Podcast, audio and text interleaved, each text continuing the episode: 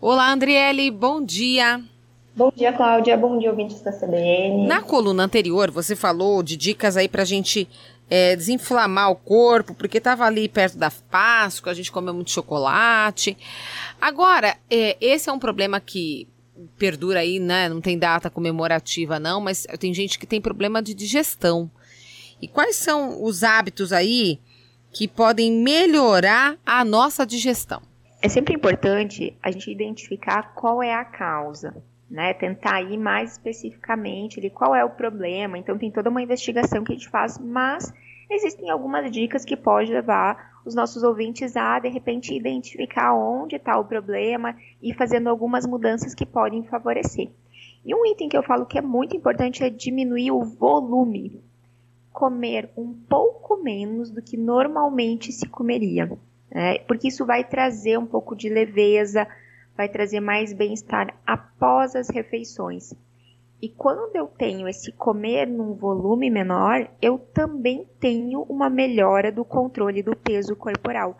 Às vezes o desconforto é mesmo porque a pessoa tem muita gordura nessa região do abdômen, o que acaba comprimindo mais o estômago. Então, reduzir o volume de comidas é um dos itens que pode melhorar a digestão outro é comer um pouco mais devagar.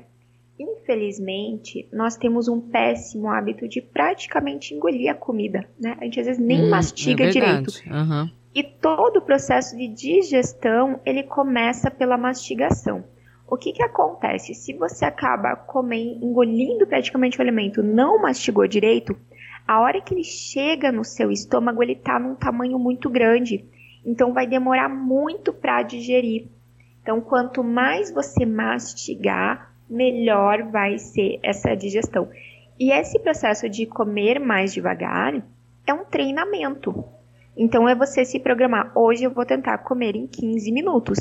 Se for o caso, hoje eu não consegui, amanhã de novo. Eu, às vezes, oriento o paciente mesmo a colocar um cronômetro, deixar o celular do lado e o cronômetro e ficar olhando. Hum. Vai comendo ali devagar. É um treinamento. É um hábito muito difícil de mudar. Não é de um dia para o outro que a gente consegue fazer essa mudança e se tornar uma coisa automática. Então uhum. é aquela cobrança constante de comer mais devagar. Assim tá. como é interessante a gente pensar na ideia de comer com fome. Segundo a Ayurveda, Cláudia, uhum. é, é, comendo com fome que, nosso, que o nosso corpo ele está preparado para a digestão dos alimentos. A fome é um sinal de que as enzimas digestivas estão preparadas para exercer o trabalho delas. Hum, certo. E quando você começa a pensar mais, estou com fome, com vontade de comer, o quanto é a minha fome, a minha necessidade de comer, o quanto é um pouquinho de gula, você começa a controlar mais as quantidades, você começa a perceber mais os sinais de fome, de saciedade, e você vai evitar comer em momentos que não se faz necessário. E tá. aí, tá.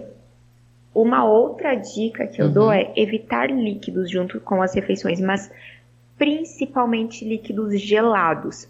Se você sente às vezes. Ih, muito comum isso, hein? E que é o mais comum, né? É, verdade. O, o gelado, frio, ele vai sempre dificultar. Você sente necessidades de beber alguma coisa.